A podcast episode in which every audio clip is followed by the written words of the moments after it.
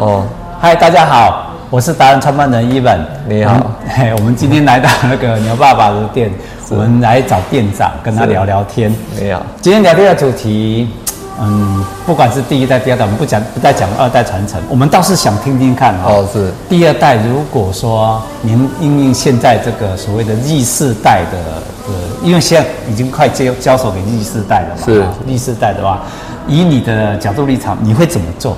我们想听听看新的创新的方法，或者你你的想法，不管它可不可以实现，就是依依你来看，说现在那往后的五年、十年，哦啊，你来经营这个牛爸爸牛牛牛肉面的这个店的时候，你用什么想法去做？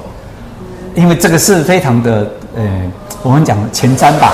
哦，你说我们用什么想法？对你你的你的想法，你会怎么做？呃嗯，其实坦白讲，因为我们店是属于比较小规模的这种，对啊，所以要讲策略，那是那个是并没有到那个格局啦，对啊，然后、啊、我们就是呃，单纯的能把我们把我们能够做的东西做好，因为我们是走精致化嘛。其实王店长，对啊，那个你你讲到一个重点，小规模就是一个策略。是啊，是啊。啊也许是呃第一代，他就是能做的事情比较有限，那就是把我们能做的东西做好这样啊。对啊，对，因为我们店的从我父亲到我们家，我我我觉得我做的改变不大啦，都是微调。对，因为我们一开始的我们店的设计就是做比较精致，那量没有那么多。对，那尽量像我们现在就是以往我们可能没有做那么多电子化的东西啊，单纯就像现在电子化，说线上点餐啊，或者说外送啊，或者说把会员制跟 POS 机结合。是。对，老实讲，这个不是。就是我觉得这是老餐厅需要做的，这这还没有创新啊，这没有到什么创新，没错，这个没有什么创新，因为这个就是所有的老店都该这么做，老实讲都该这么做，就是电子化，然后最基本的，比如说你你店里老店一定都有很多那种没有照 SOP 的的事情啊，大家都讲 SOP 啦，啊，真的在做的不多啦，这个是坦白说啦，是就是尤其在餐厅啊，然后或者说是。呃，会员制嘛，那会员制，会员制老店都是说好像跟客人熟，但是你没有真的把它数据化，说他大概多久来一次嘛，然后把每个客人的客单价算好，算出来，就是没有那么精准的去去做嘛。那因为现在很多都是，比如说用 Line 啊，用什么的啊去。把它投放广告去给客人，这样嘛，对，就是把这部分做得更多。那再来就是线上商店这样。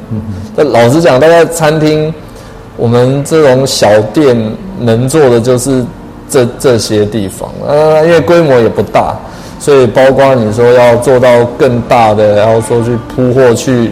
就是线上商店要做的更大，那可能就是另一个投资。OK，对，我我跟大家介绍一下哈，那个牛爸爸牛肉面目前是全球的 CNN 跟 Discovery 报道的名店。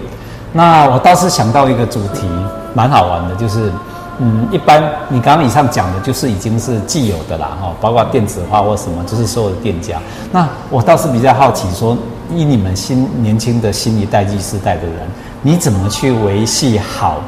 你的客户关系，我觉得这个又是用你们的方法。你比如说你自己就好，维系好客户关系啊。因为我们店的规模就其实基本上客人来，我们都尽量去熟悉他们的习惯啊。这这个很老生常谈啊。这样，但是就是说，我们会尽量去能够，因为我们还蛮我们店蛮客制化的，对，所以客人来的东西我们尽量去记住。那现在就是因为。呃，很多的工具嘛，你可以把它记得很清楚。是，那他下一次来，你包括说他的电话输入进去，他每一次他微调，或者说他有什么东西剩下来他不吃，这种小东西我们能记清啊，客人会感觉到哎、欸，是比较温馨，对你们注意的比较多啊。对对对对对，那原则上都是多跟客人。呃，稍微问一下有没有什么要调整，因为我们的面是能够克制化的调整。OK OK，对，好，这是一个特色就对了。好，可能暂停一下。OK，好。不好意思，一样嘛，干面的。